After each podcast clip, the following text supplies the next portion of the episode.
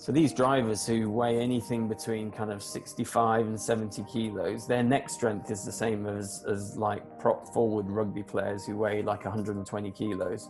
If you control the process as much as you can, you're basically increasing your chance of having a good outcome.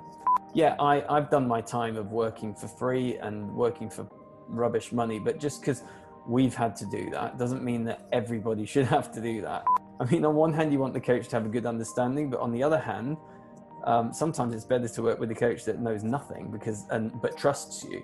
Because if they know too much, they start telling you what to do, and that, that's even worse. Hear something, don't just take it at face value. Take go back to first principles. Go back to the the principles of training. Um, go back to the demands of the sport and try work it out yourself if what you've heard is a good idea in your context because it might not be.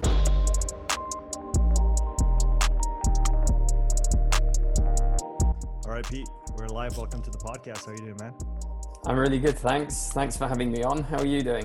I'm doing good. It's uh, it's a great pleasure to have you on. We started, my wife and I, last month. We watched a couple seasons of the Drive to Survive on Netflix, and uh, just seeing all the F1 drivers and their uh, performance coaches around, I thought it would be really interesting to get someone who's involved in the field on the podcast. And uh, I, I, came up across across your work. Uh, so maybe for people who don't know you yet, can you tell us a little bit about uh, you, who you are, and what you do? Yeah, so um, really quickly, my, my background was I, I, I went to Loughborough University in England, um, which is actually currently the number one university for sports science in the world, which mm. is nice. I don't think it was when I went, but it's always been up there. Um, and I studied sports science and physics. And then in 2001, I graduated and um, started working as a strength and conditioning coach. And I worked um, for the university and I got mentored very quickly into working with elite athletes, which I was very fortunate mm. um, to do. And basically was working in multi sports um, with swimming, triathlon, field hockey, soccer, um, lots of different sports, track and field, um, cricket, which is big in England. Um, and then I joined the English Institute of Sport, which um, which looks after all our elite athletes in in England, mm-hmm. um, and worked for them. I also worked a bit overseas in Thailand and India for just over a year, um, and then over time just worked in kind of different sports, track and field mainly, and a bit more cricket and soccer. Um, and then I moved to France in 2011 and I worked with the French ski team. I was in France for seven years. I was with the French ski team for mm-hmm. um, four years, um, which was fantastic. But prior to that, I was working in track and field in France in Aix-les-Bains with um, a group of sprinters and jumpers, long jumpers, high jumpers, and that was fantastic as well. Um, and then I came back to England in 2018 and during that time, I, I moved to Hintsa Performance in 2015 um, and started um, working as the coaching director, which is like the performance director, looking after our coaches. And we've grown up from having like four or five coaches at the time then to at one point having over 40 coaches working for us, um, mainly in motorsports. So Hintsa performance um, started in um, the 1990s um, by it was started by a Finnish doctor called Aki Hintsa, who was working with Mika Hakkinen in, in Formula One. And um, off the back of that, he set up this company. Um, and and so we're pretty well known in motorsports because that, that's where we came from. So we've really grown in Formula One, Formula Two, Formula Three, Formula E, um, World Rally and and other categories as well. Women's series, we worked with the W series for a year, um, so we've kind of become um, pretty known for our work in motorsports. So I was totally new to motorsports in 2015, but now having um, worked in it for the last six years, I'm really enjoying um, a kind of a different world. Yeah, it's it's such a great it's such a great sport to watch. I, I remember I remember when I was a kid Sunday morning, Sunday afternoons, was always uh, Grand Prix day. And so I just sit in front of the TV and watch the Grand Prix and uh, kind of lost lost track of it for for some years, but coming back and I think I think you know Netflix did a great job with those uh, kind of condensing a whole season for, with 10 episodes with a bit more narrative and a bit more storytelling. I think that really kind of puts the, the sport forward. Do you have a, do you have an idea of, of the returns of, of that, those series that have been done over the last few years on the, the sport itself? Is it, has it been good publicity for Formula One? It, has been fantastic. You know, the number of people I bump into who say that they, they've loved it and it, it's grown the viewing in the States, which was, um, kind of one of one of the biggest objectives because um, the uh, Formula One is is owned by um, Americans now and American investors. So um, the whole idea was to grow uh, grow it in North America, where um, motorsports is big, but it's all NASCAR and IndyCar there. Formula One was virtually unheard of, and now it's getting more and more popular. So I don't know what the numbers and, and viewing figures have been like, but I know it's had a, a huge impact and, and people love it and they've done a really good job. Yeah, um, yeah. And it, it's fun and it's exciting and, and it's been great for the sport. No, it's it's good to hear, man. So maybe for for people who are not aware of uh, what it looks like to be in a Formula One car, what are the demands of the sport from the the athlete's standpoint? So, I mean, Formula One cars are from an engineering perspective are just um, on another level. You know, it's like driving a, a, a, or it's like flying a fighter plane, but it's got wheels and and hasn't got wings. You know, if it had wings, it would take off. In fact, they have to produce so much downforce to push it into the road to be able to get more grip to corner at a higher speed. Um, and so on, from an engineering perspective, it's it's incredible. Um, they have hybrid engines, which are highly, highly efficient and um, powerful. Um, and you're sitting inside, an, it's an open cockpit. Um, so it's not a closed car, it's an open cockpit. And um, but it's really small, so you're cramped into a small space, and um, you're traveling at you know up to over 350 kilometers an hour. Um, and and um, massive g forces between two up to six g's in cornering um, and it's hot in the cockpit so it, inside your race suit it can be over 50 degrees 50 to 60 degrees centigrade mm. which is really really hot. Don't know what that is in fahrenheit but um, 50 to 60 degrees centigrade is really hot. And um, the races typically last an hour and a half to two hours. Um, and in that time you don't get out of the car. Um, you're driving continuously apart from when you come into the pit stop and they change your your your tires or your wheels um, in anything between 1.8 and two and a half three seconds. Um, and and so um, and then when you're, you're driving there's massive vibrations in the car so you're getting shaken around you can't see that on the tv but you're just getting battered around in the car. You kind of hear um, it on um, the on the mic when they're when they're talking to their team. You can you could hear the, the the voice just just bouncing around a little bit. Yeah, absolutely. So, um, and in terms of the demands, so it's it's pretty aerobically demanding. Even though you're sitting down and you're not moving, um, it's it's a combination of the high temperatures, the G force, and the stress cause the heart rate to elevate to you know anything between kind of 60 to 80 percent maximum heart rate. So um, you know you can be at 160 170 beats a minute. Um, so it's tiring. And these guys that are fit their vo2 maxes are over 60 mm. and to drive a car you know and you think well how does that work they're not they're not running or cycling or rowing or swimming you know how does it work and and it's because the demands of this you know the aerobic demands are so high, they, they train a lot of aerobic training to be able to, to cope with those demands. Um, then there's strength demands in the neck and then in the shoulders, upper body, the trunk area, just to be able to hold your position in the car mm. and braking as well um, takes some force. So it's a right foot accelerator, left foot brake. Um, and so, yeah, so it's, it's, it's really interesting. Um, from a from a training standpoint, what does the the training week for a, a Formula One driver look like uh, uh, off season before uh, the actual racing starts? And then if we go into the in season as well between races, how much do they actually do? How much do they just focus on the driving?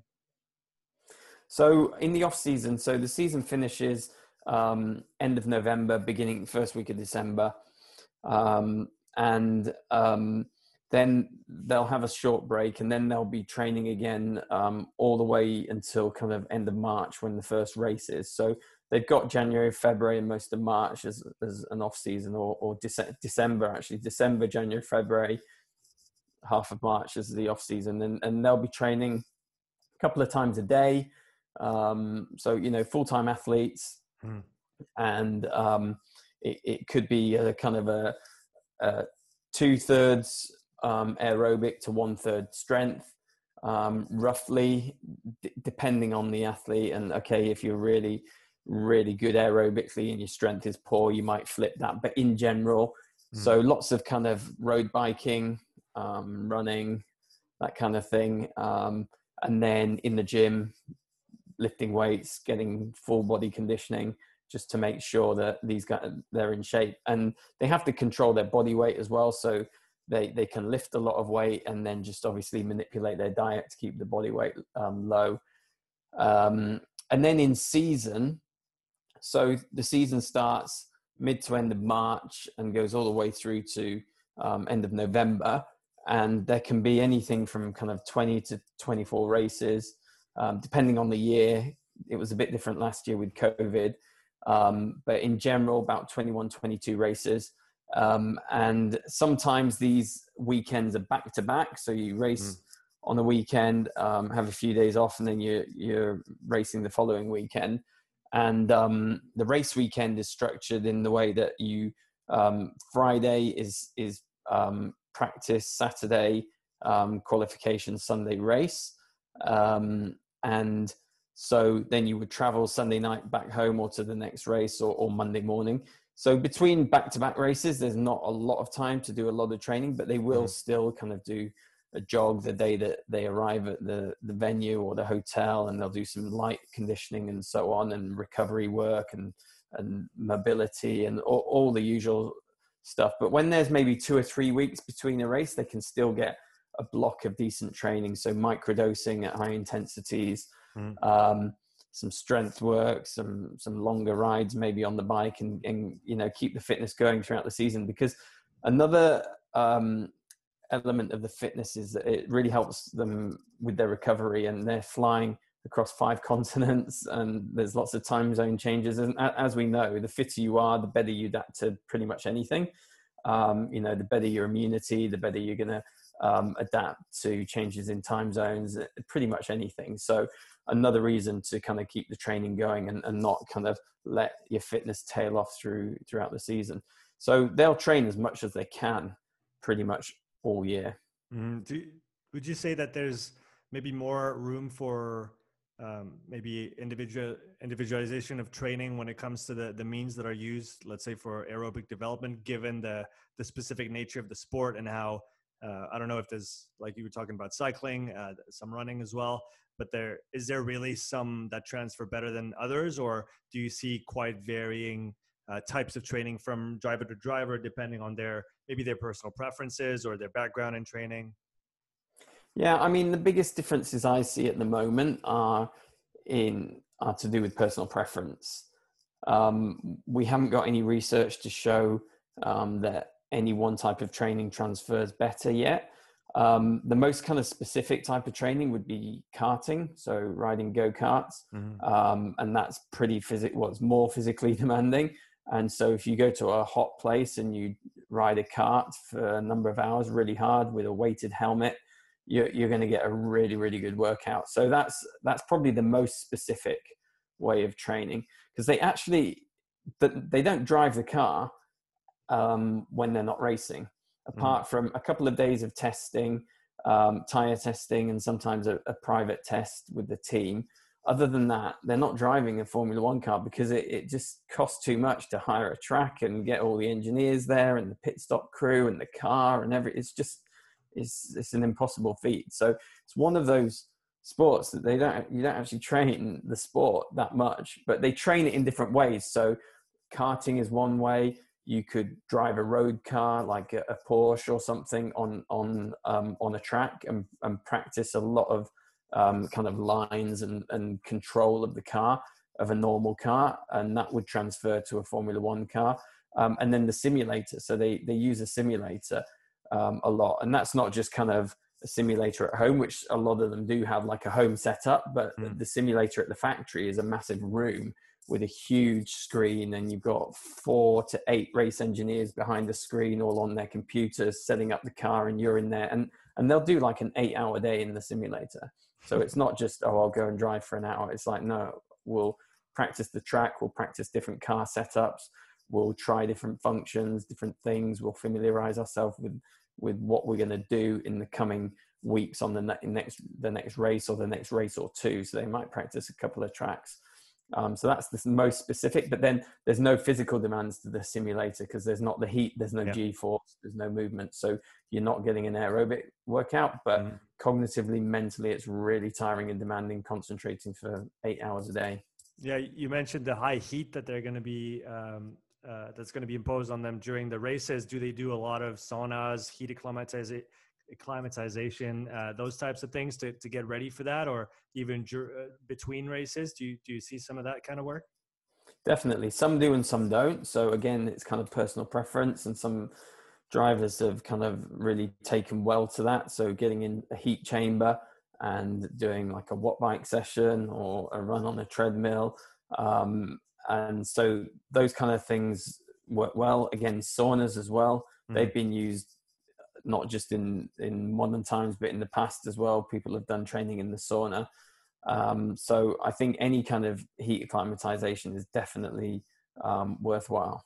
Mm. And how about some maybe very uh, Formula One driving specific um, physical training? I'm, I'm thinking maybe calves uh, for the the endurance on the on the pedals maybe like you said shoulders neck what kind of specific training uh, do they do they include for those uh, body parts that are going to be um, under heavy duress during the, the whole race essentially so for the neck um, a lot of guys will have like a, a, head harness and um, they'll manually pull with a force transducer so they'll be able to see and they'll kind of the coach will pull and they'll resist and they'll either do like long holds um, you know, for like five to 10 seconds for the kind of longer corners that have the high G forces.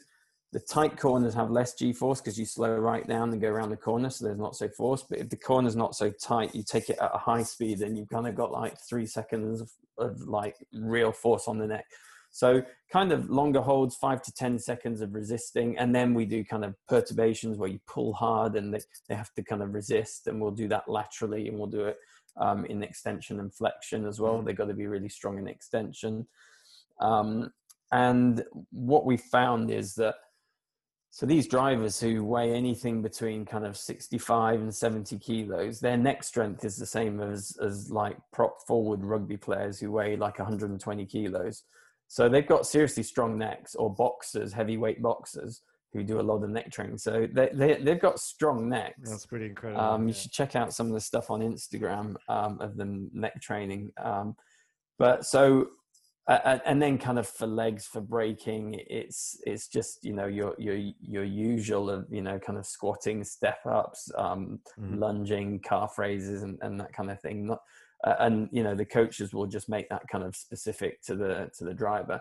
But I mean, on the braking side, you're looking at um, like uh, over a thousand repetitions in a race. Yeah. And um and and it's like it's like a 60 kilo, you know, it's like a it's it's a quick but it's quite a it's quite a heavy brake. Mm. So you're looking it's not a very big movement, but it, it adds up so you can get some fatigue in, in one leg.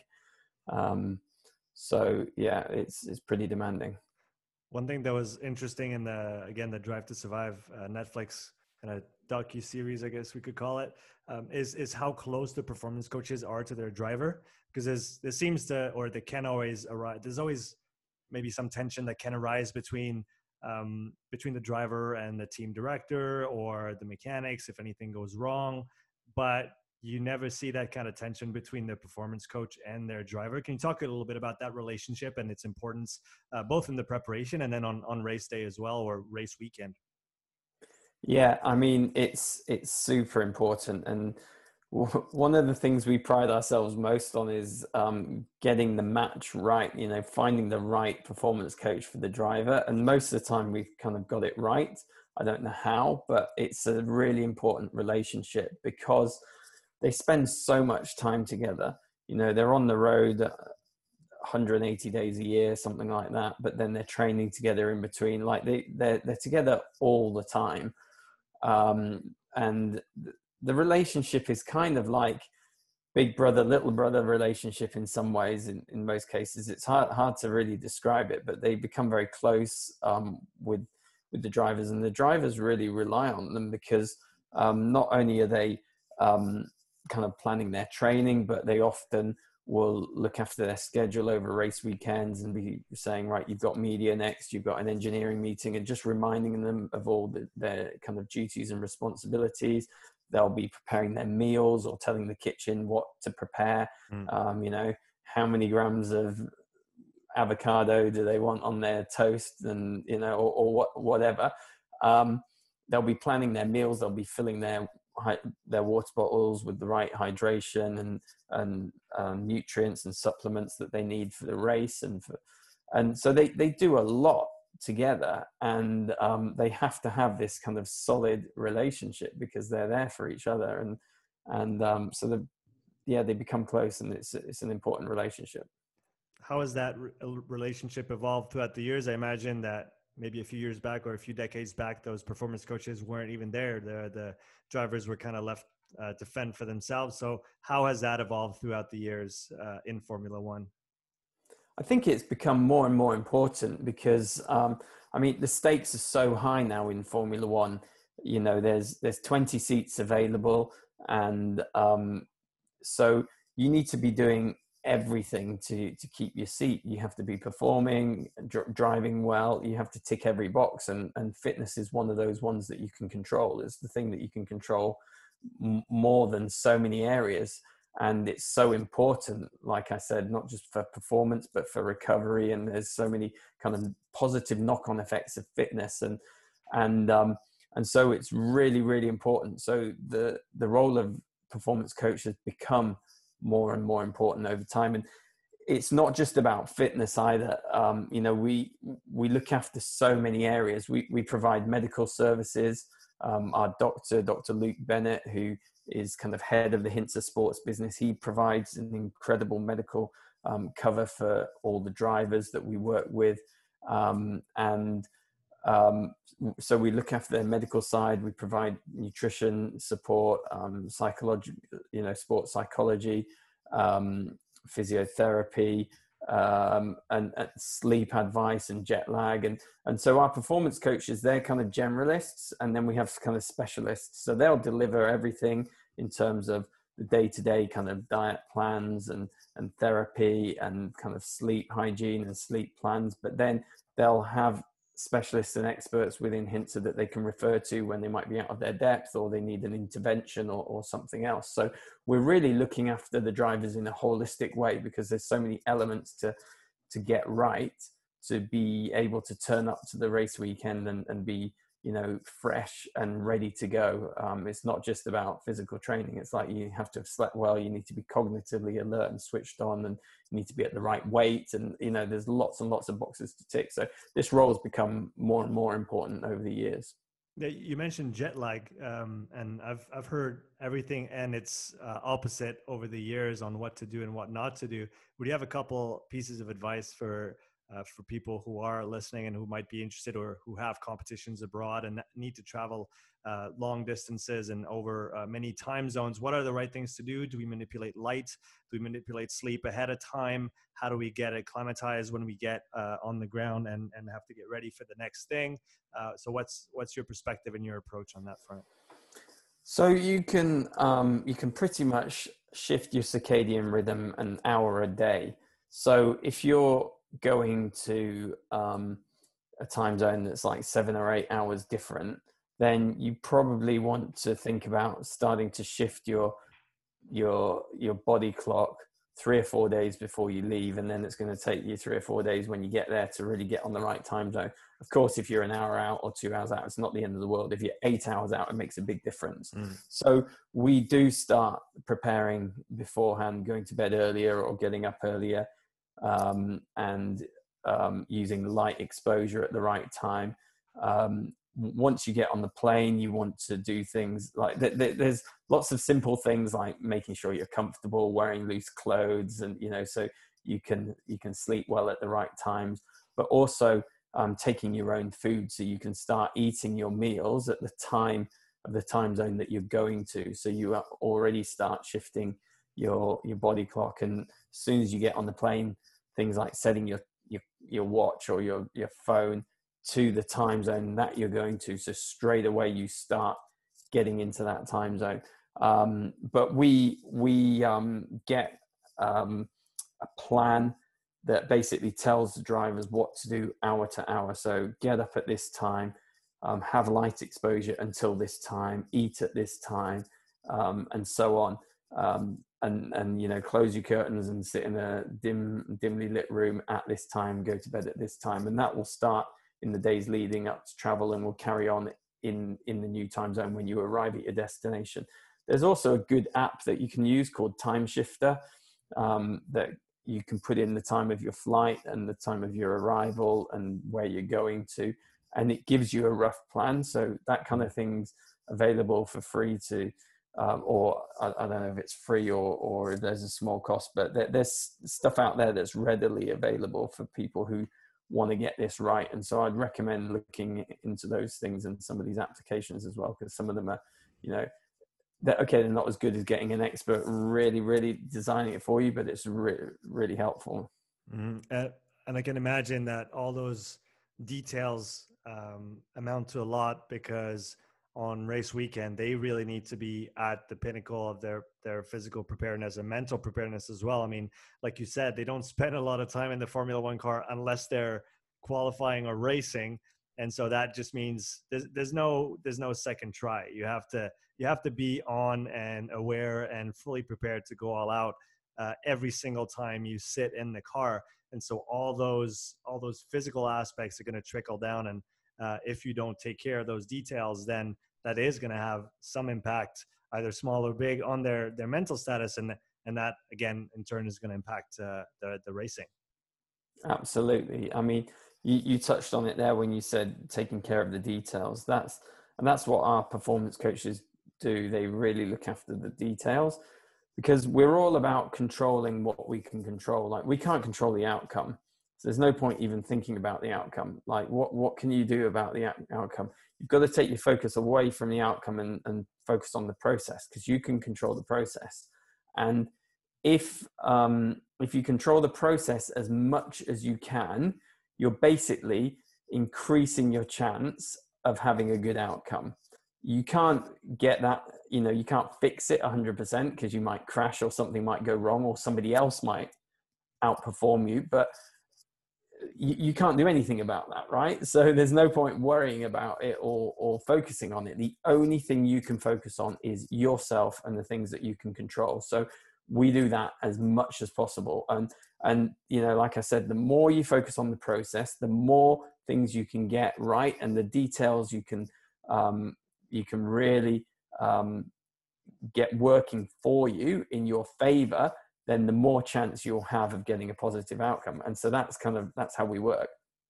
How do how do drivers get ready mentally for the demands of the sport for those hour and a half to two hours of, of really really intense uh, presence and, and focus and and output what do they do in their in their daily lives that allows them and then the training as well obviously that that allows them to to have that kind of focus and that kind of control i mean i, I think it was it was perez last season that you know started last and and came all the way back up if i'm if i'm not mistaken. I mean that that takes that takes a lot uh, not only from the physical standpoint but just to be switched on. And you, and you have to think about the fact like you said there's 20 seats there's 20 guys who are out there to win to do their best. And and, and so to make such a big difference you really have to be on a on another level in terms of focus. So how, how do those guys do that? How do they d- develop that over the years? And then how do they realize that when it when it comes to, to racing so I think over the years, it, it just it comes with with um, with practice. You know, with um, driving, simulators, racing, working your way up through the categories. There's no shortcut to Formula One, so you have to race at junior categories and work your way up, and you mm. need enough um, super license points to be able to drive in Formula One. So there's no shortcuts. So some of those things get developed along the way. But then when it comes to being kind of a, a Formula One driver, it's all about reducing the stress and taking away as many distractions as possible so you can focus on the task at hand.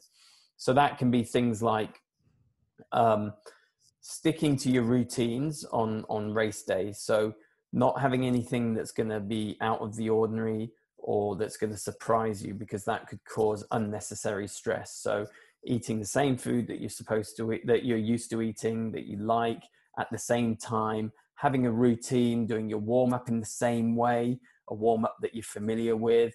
Um, you know, so everything's kind of familiar. Also, things like simple things like not having um, people at the races that are going to distract you. So if there's any kind of friends and family members that are just going to be a distraction, make sure that they're kind of away and they're not um, kind of you know giving negative energy or, or taking anything away from you. Also, like not taking a phone call in you know at the wrong time like in the hour leading up to the race. If your phone rings and it's kind of like your insurance company you're like oh no i gotta you know you can't do that. You, you've got to have your phone off and just have no distractions or you shouldn't be reading any negative comments on instagram or anything that's going to cause extra unnecessary stress. So these simple things like don't take phone calls don't do business meetings don't um, read on instagram don't you know just t- totally chill out and take away all stress and any surprises anything like that leave that for later um, and and just you know go through your routines and your processes and and your um, you know ways of getting calm or preparing um, and and and stick to that basically. And outside of those, like you said, sticking to your routine and what you can control, uh, do do drivers usually work with a sports psychologist or with with other uh, people that can really help them? Maybe uh, you know maybe parse out the what they need to focus on versus not, and and make their way through that. Because I can imagine that. Well, it like you said, it takes years to get to the level where you can do that uh, every weekend. Just switch on and just be there. Uh, but it, there's also things that come along the way that you need to deal with as you go along, whether it's frustrations from results or or team things. I mean, there's there's still a lot to manage uh, beyond the the day to day routine. Yeah, absolutely, and yeah, so we we have a couple of performance psychologists, sports psychologists that work with our drivers and work with our coaches as well. So really help our coaches be able to put things in place to support the drivers um, which I think great. Um, so they do both. They support our, our performance coaches and they support the drivers directly. But as you know, like in sports, there's some people who just naturally have amazing psychology and they can turn it on when it matters and they, you know, never focus on the negatives. They keep cool and calm and, and perform under pressure. And some people just do stuff like that naturally, and some people kind of have to learn it. And and you know get better at it and hone that skill um, so we see the same thing you know and our drivers have had to deal with a whole spectrum of issues in in their lives but the psychologists have been really supportive and helpful in those things what are you looking forward to seeing in the world of, of Formula One? Uh, maybe further developments when it comes to all that support that you guys provide for not only the performance coaches, but uh, well through the performance coaches to the athletes what are the maybe the next things coming and that that's maybe could bring an, an edge uh, when it comes to, to performance and and also longevity in the sports. I mean, you, you look at guys like like Lewis Hamilton, who's been who's been there for for a very long time and is still at the top of his game. Uh, there there is that element as well to consider. Yeah, I mean, there's a few things that I'd love to see. So I think we've definitely seen a cultural shift in the um, approach um, to the human performance. You know, um, there's a lot more. Uh, like like you mentioned, all the guys have got performance coaches. There's a lot more emphasis on the performance coach supporting the driver than there was in the past. But I, I would love to see the the teams really acknowledge that more and more and really understand. You know, because they're they're very willing to spend money on the car and really develop that side because you know that's what makes you win or lose in in many many areas but there's mm. the human side as well that can't be neglected and i'd love to see a greater importance put on the human side and really tapping into areas that we we can, that we just haven't looked into Um, so that would be good to see, kind of from from the team perspective.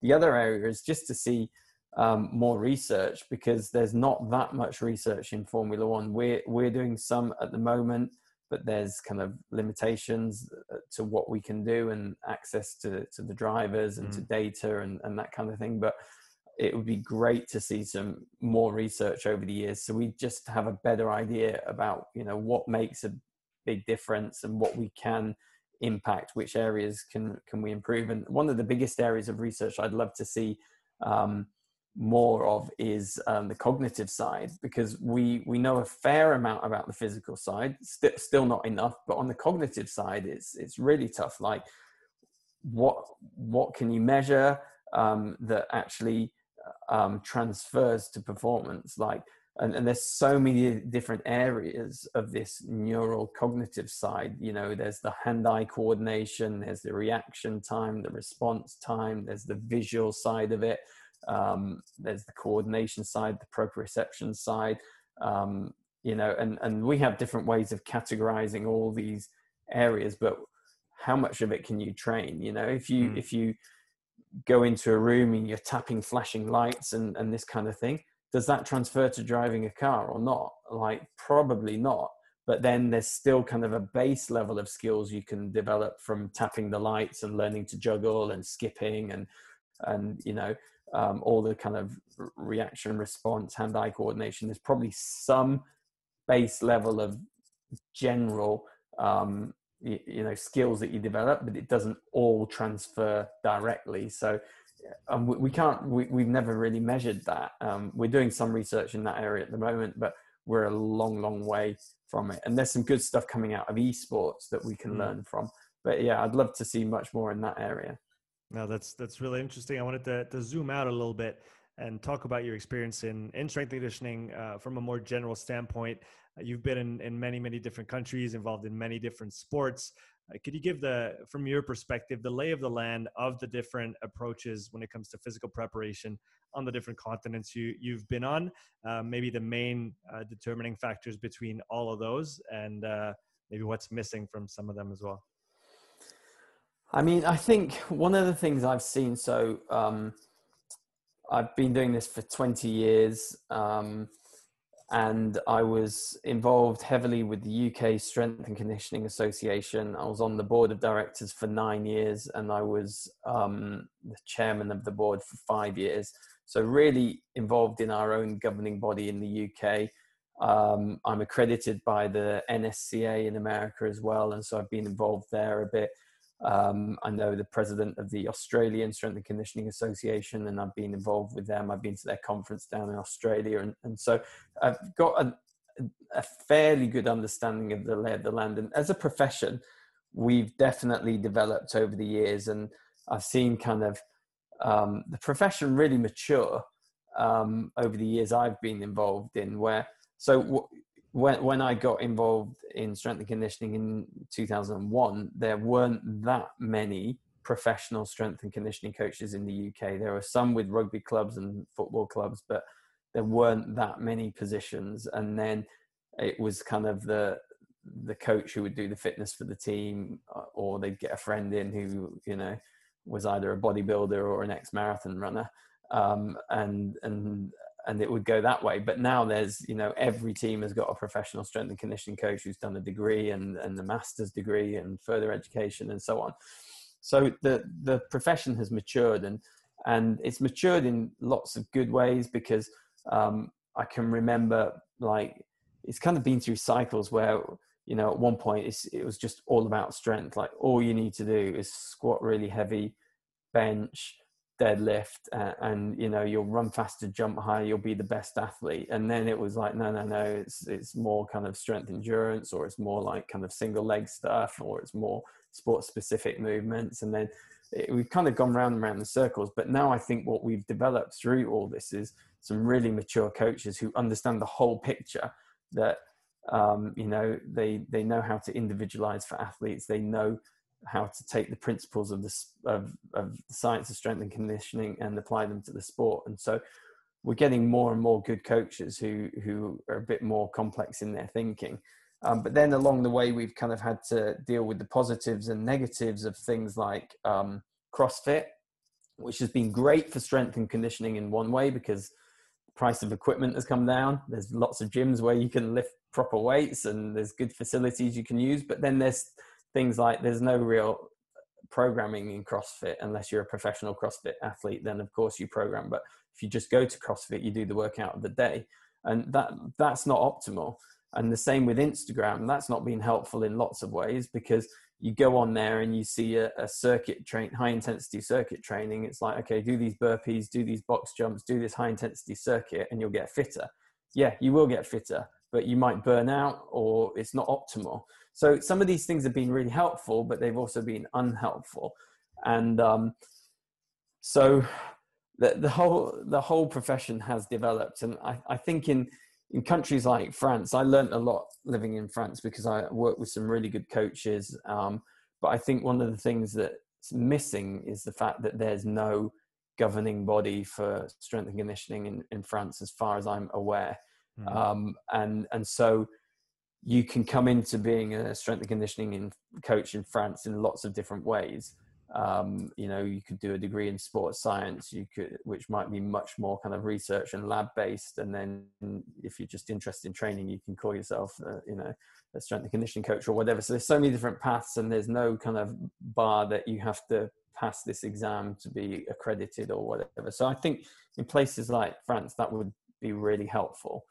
Um, but then there's so many good things as well you know i'm not criticizing the way things are done because I've learned so much off so many good coaches in France. But I think things like your podcast are brilliant because that's a great resource for um, you know people in the French speaking world because you're bringing in knowledge from lots and lots of different areas. So yeah, I mean we're seeing the profession grow and mature, and and there's some real positives, but there's there's some negatives as well that we have to deal with. Mm-hmm. What are some sticking with the the profession side of things? if we compare it to you know many other jobs and professions and careers out there it's a, still very very young in comparison um, what are some of the professional improvements you'd like to see in in that area not from the the way the coaches apply the training or, or direct it or or or, or uh, decide on it but maybe one step removed from that the the structure as a whole you talked about you know having a governing body that establishes some uh, barometer of what you need to to know and be able to do in order to do your job properly. But then, uh, if we talk from a job security standpoint, if we talk about uh, those those kind of aspects, what do you see is still missing right now and could be improved on in the in the years and maybe decades to come? Yeah, I, I would love to see um, more recognition of the profession like I, am madly passionate about strength and conditioning, and and so I, you know, I, I want to see us recognized like doctors, lawyers, physiotherapists, and you know, uh, and we're not yet. There's a lot happening in the UK to work towards that, um, and so we're working towards becoming a, a chartered status where you could be like you would be a chartered accountant or a chartered surveyor or architect or we're working towards that in the UK, which would be great. That would give us more recognition. But it would be great to be able to have like kind of recognized pay scales. And it's very difficult to implement this at a mm. national or international level, but it would be great if clubs and and um, institutes could recognize okay this guy's a junior coach therefore he should be paid this much this guy's an intern he should be paid this much this guy's a senior coach he should be paid this much. But it, sadly there isn't that. And I, I don't know what the answer is. I don't know what the solution is but there should be much better um, you know better pay and fair pay. And especially for interns there's so many kind of unpaid internships. And yeah i i've done my time of working for free and working for rubbish money but just because we've had to do that doesn't mean that everybody should have to do that. Like i'm kind of split in my way of thinking like on one hand i'm like yeah you should just do everything um, possible to get the job that you want and you you know you should be willing to work for nothing you should be willing to work long hours and weekends.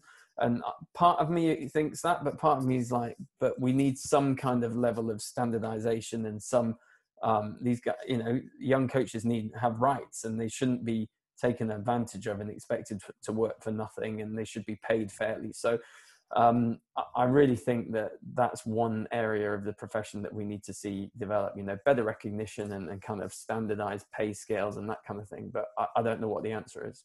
Mm-hmm. Another area that I'm interested in is um, maybe the the integ- the better integration of physical preparation within sports performance as a whole.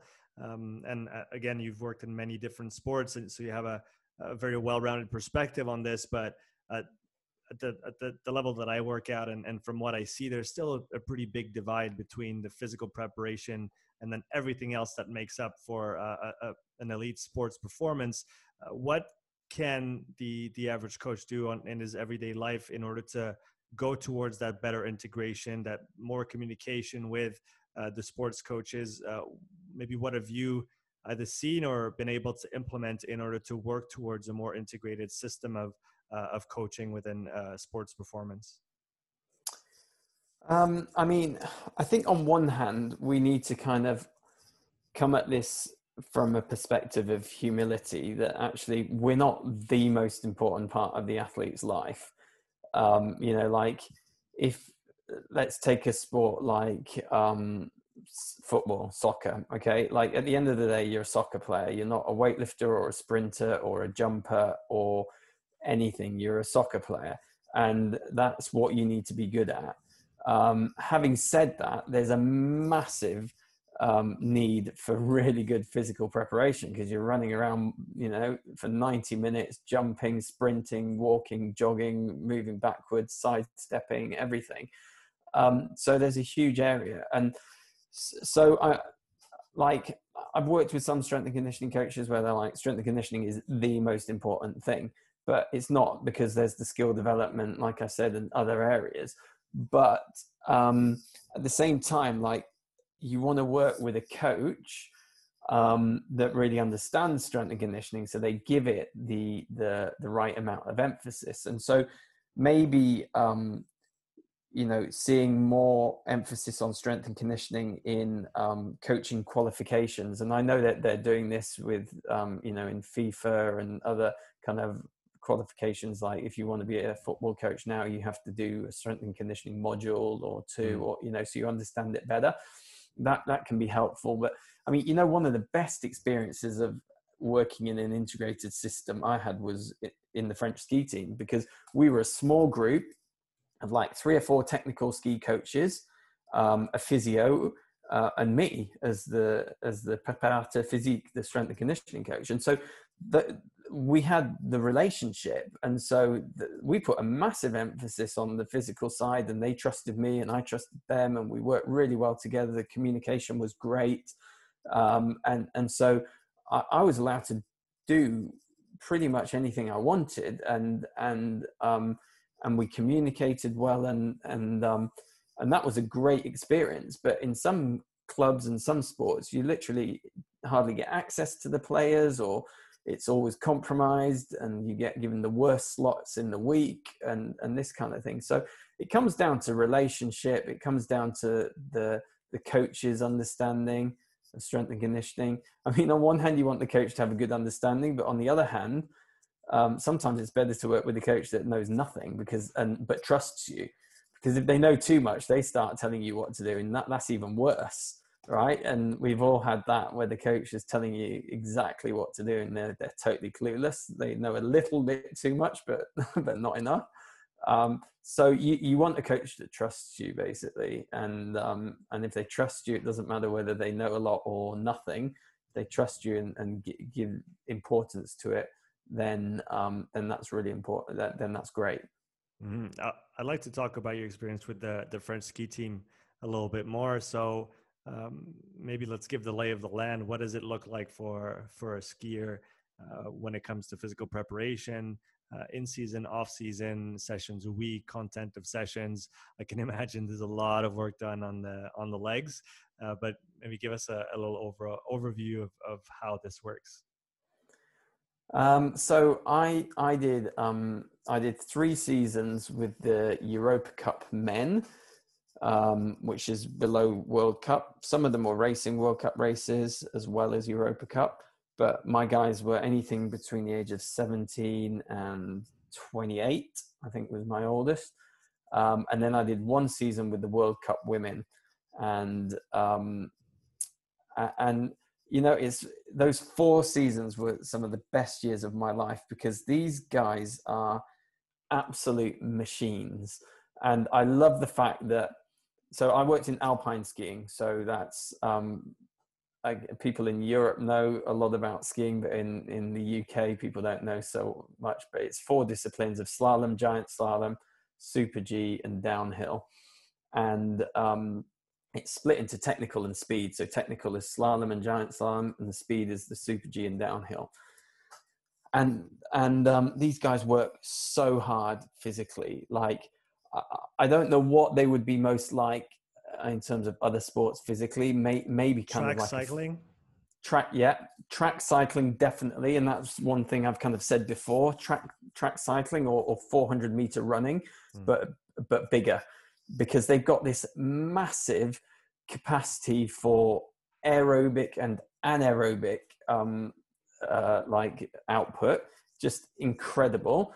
But then they're really strong and explosive as well. So I had so much fun working with these guys because our summer, our, our off-season training would go from May through to October, and I lived in Annecy, which is just one of the most beautiful parts of the world, as you probably know, um, not far from where you are. Not far. Um, and fantastic weather, training outdoors the whole time, um, and our training would be kind of anything from aerobic training, which could be road biking, um, uh, to, to really non-specific stuff like just walking in the mountains to real specific kind of anaerobic hard intervals on the bike some some like sprints and, and anaerobic runs.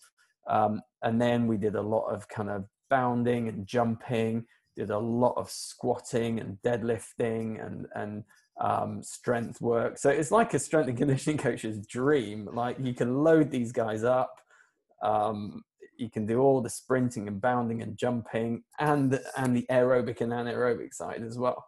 Uh, so it, was just so much fun, um, and the guys trained so hard. And then on the road, um, once you start competing in October, November time, right through to March, April, traveling all around the world, mainly Europe, um, and we would we would just kind of train in car parks. I would take like a barbell and weights and stands. I'd take a spin bike and stuff in the back of my van, and we'd set up in hotel like corridors and car parks. We'd be bounding up like hotel steps and sprinting on the ice and snow, and just amazing, absolutely brilliant. I I love it so much.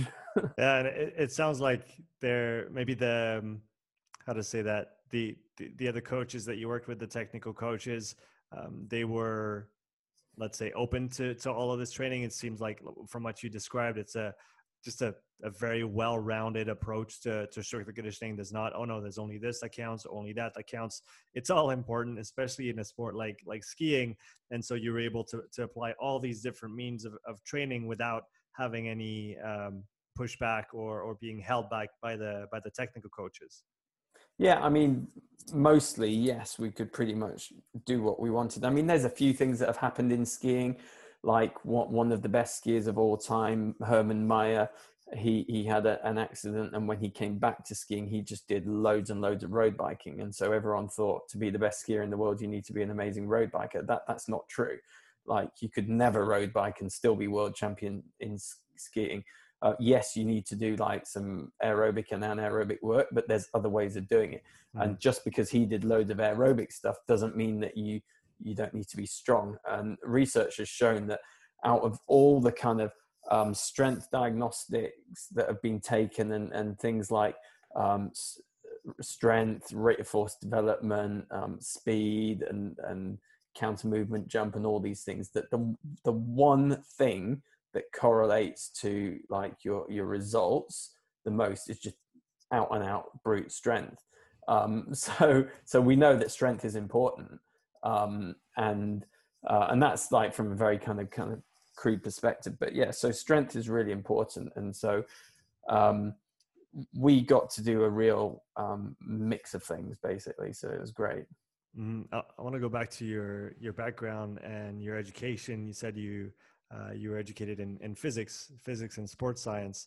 Uh, what aspects of uh, that education of physics itself uh, have you seen yourself maybe leveraging in your in your approach to strength and conditioning over the years? Uh, what what kind of leg up does that maybe give you over people that aren't as well versed as you are in in that specific field, which is uh, some could say far removed from sports science, but at the same time, it's it's really at the heart of the matter of of what we do when we talk about trying to you know move better, trying to move faster, move longer, etc., etc.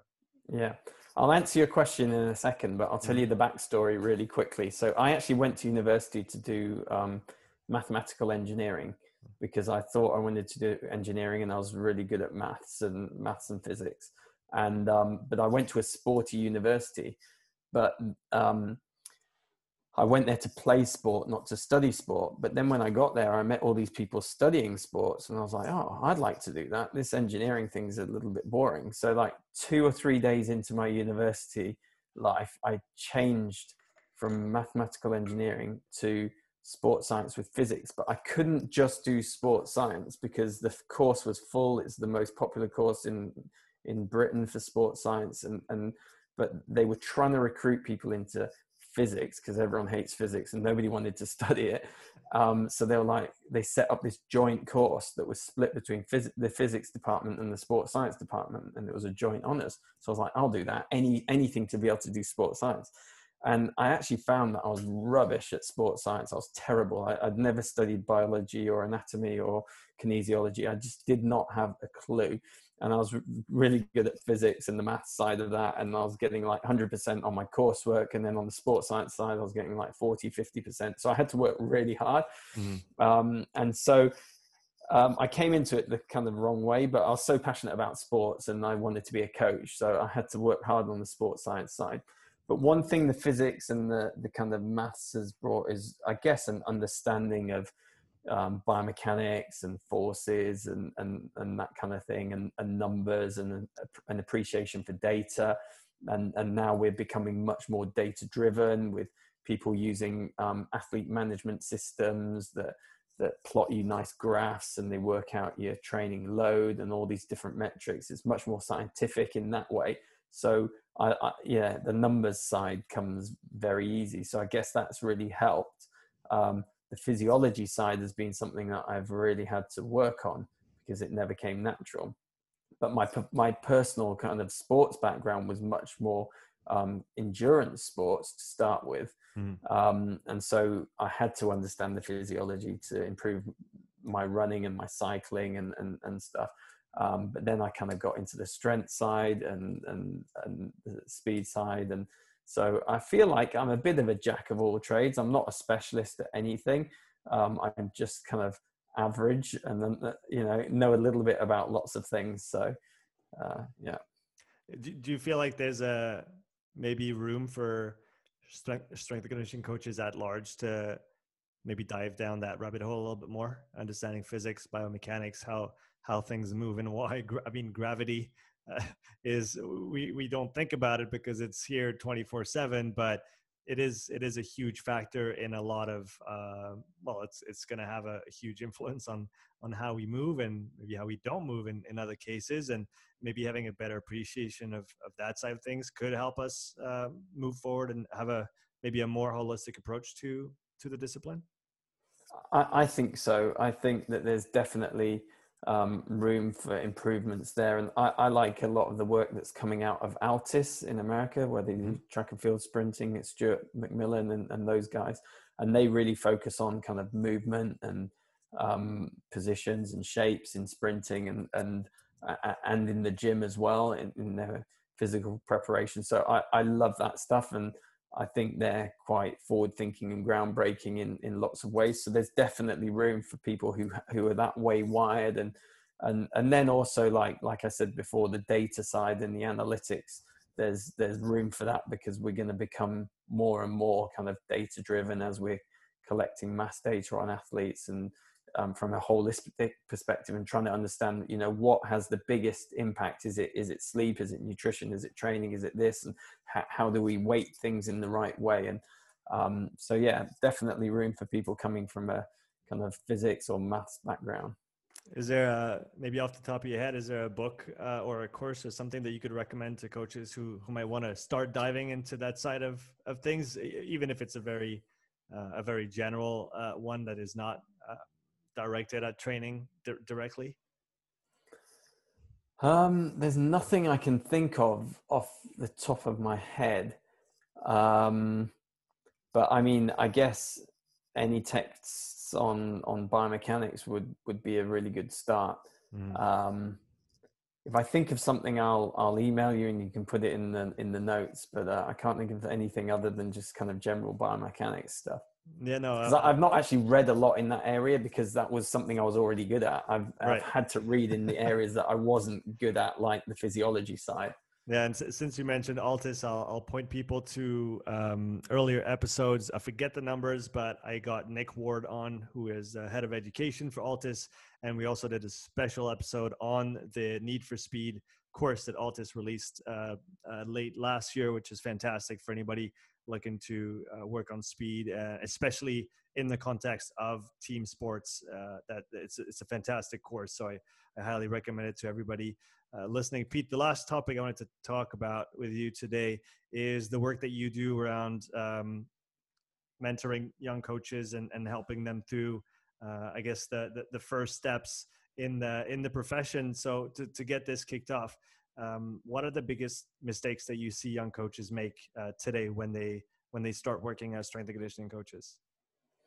Uh, there's a there's a few things. I mean, I think people sometimes come into strength and conditioning with unrealistic expectations, and from day one they want to be working with world class athletes, and you have to earn your stripes and you have to learn and be mentored and grow and experience lots and lots of different things before you're ready to work with you know one of the best in the world. And the other thing is there aren't many people who are one of the best in the world. So there's not that many jobs working with world class athletes. So you need to have kind of um, realistic expectations, and that's one of the the biggest things. And and then I think another area is um, just kind of it takes time, but understanding that the big picture, because I, I've seen a lot of young co- coaches will just jump on a bandwagon, like jump on the latest trend, the latest thing that they see on Instagram or the latest thing that they've read. And that's one person's view and one perspective, but it's not a really full picture. So it takes time to kind of experience different things. So I would say, you know, read a lot of the old school stuff on strength, read some of the new school stuff, read everything in between you know go and spend some time with some endurance coaches because a lot of strength and conditioning coaches don't understand endurance. And so they they think they can develop it in with just high intensity intervals which you can't. You can to some extent but that's only part of the picture. So understand endurance understand um, anaerobic endurance understand strength understand general condition and uh, try go away and spend time with people who are experts in each of these different areas and then begin to form your own philosophies and perspectives. Is there?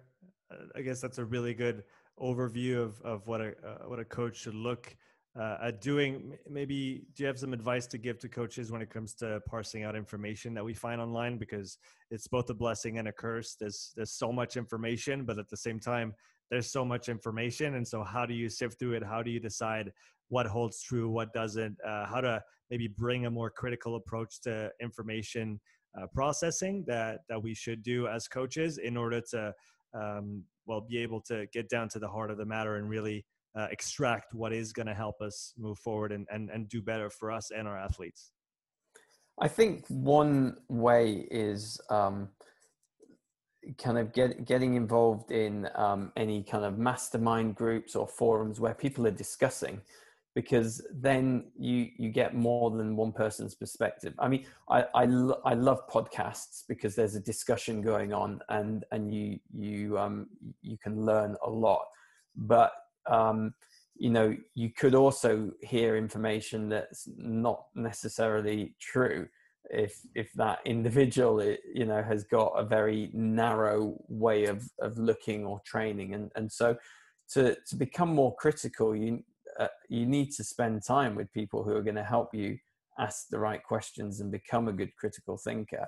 But I, I would also say that you know you need to be able to be good at kind of um, applying the knowledge yourself by um, you know taking things back to first principles and and you know so you hear something don't just take it at face value take go back to first principles go back to the the principles of training um, go back to the demands of the sport and try work it out yourself if what you've heard is a good idea in your context because it might not be. Um, so you need to be able to pick things apart um, but also get involved in like i said forums. And, and there are more kind of podcasts where people are getting like groups or discussions on especially over covid times people were running kind of um, forums where they've got three, four, five experts in a room all talking about a topic. I think that's really helpful because you get a bit of debate and you get other people's perspectives, and that can help you really develop your critical thinking ability. Mm, that's that's actually something I've been thinking about more in, in recent weeks. Um, actually, when I have decided now that if I'm going to re-invite someone on the podcast, I will pair them up with someone else that I've invited before as well. Uh, just because, like I like you said, I think you know, uh, here there's you and me, but I don't necessarily count myself in all conversations. Uh, so, uh, but I find that when I get two coaches on, it's always one plus one equals three in the sense that they, they it does bring something out that is more than just the narrative of the one person that is on the other side. And, and I do, I do feel like that is probably a, a good uh, step up from the, the, podcast with, with individuals is, is to actually grow that a little bit and have more people interacting with each other. Yeah, no, I think that's a great idea. I think that would be a really good way to go. And there's not many people doing it, so it would be something else that you're offering that that other people aren't. So I think that'd be great. I'll definitely have to work on that. I want to go back to something you mentioned before. Uh, coaches want to work with elite athletes. Like you said, there's not a lot of spots available. Um, and you have to be really, really good at what you do. Uh, beyond that, what are some of the steps if someone really wants to coach at the highest level? And and and you you are there and you've been there before in other contexts. So what advice would you give to those coaches who absolutely really want to work with elite athletes? Uh, what are some of the the um, determining steps that they have to take if they one day want to make it to that level yeah, I would say first you need to have a good education because a lot of people nowadays are, you know, everybody's got a master's degree now. So you need to have something that sets you apart, either some good research behind you or a real specialist area. Um, I would say you need to have a really good network because sometimes it's down to opportunity. Um, so the more people you can network with, um, the more chance you're gonna um, you're gonna get. Um, and then I'd say it's just down to hard work. Like if you're willing to work hard and be really good at what you do, you'll get there. I mean, there's no doubt about it. I've met some young coaches who are just unbelievable and they're like, whoa, really smart, really, um, you know, emotionally aware and switched on and really good communicators and know the research, know their practice, good coaches, you know, and, and so it's getting this, this, um, this balance because I've seen with a lot of young coaches, they're actually a lot of them are really smart and they they know the research and they've done the academic side, but some of them just can't coach. You know, give them an athlete and they they they can't see movement because their eye hasn't become trained or they they haven't seen enough and done enough to be able to um, pick apart things and and regress and progress and and so you just need to get out and coach and coach and coach and coach and become a very good coach. But you also need to be really smart and switched on and uh, and and so on, and have emotional intelligence and communication skills and integrity and uh, work ethic. So you basically need to be a superstar, but these people do exist, and um, you know. So I would say if you're willing to give it everything, then then go for it. Uh, man, I really had a great time uh, chatting with you today, Pete. So if people want to find out more about you and what you do, where can they find you? So I'm I'm on Twitter and Instagram. I'm not very interesting on Twitter or Instagram, sadly, but I do respond to all my messages. Um, so Twitter, Instagram, or LinkedIn, look me up. There's not many Pete McKnights in the world, so it's very easy to find. Um, so just Google me, and uh, Twitter will come up, and I'll always reply to people. I'm really happy to expand my network and converse. And I'm I'm really passionate actually about helping people get into the profession helping connect people with the right people in the profession and so i see it as part of my my work part of my duty part of you know what I'm really passionate about is to kind of mentor and help younger coaches. So um, don't hesitate to to get in touch, and um, yeah, I'll uh, I'll get back to you if you contact me. That's fantastic. I'll uh, definitely link your profiles in the the description. So for everybody listening or watching, uh, please go say hi to Pete on uh, whatever platform you're more comfortable conversing on. Uh, again, man, it was a great pleasure to have you on. Thank you so much. I mean, it's an absolute privilege, and I, I, think what you're doing is fantastic. Just spanning this English-speaking world and French-speaking world. There's nobody else doing that, so it's really unique, and um, just really appreciate the invitation. So thank, thank you very much for having me. My pleasure. Have a great day, man. You too. Bye bye.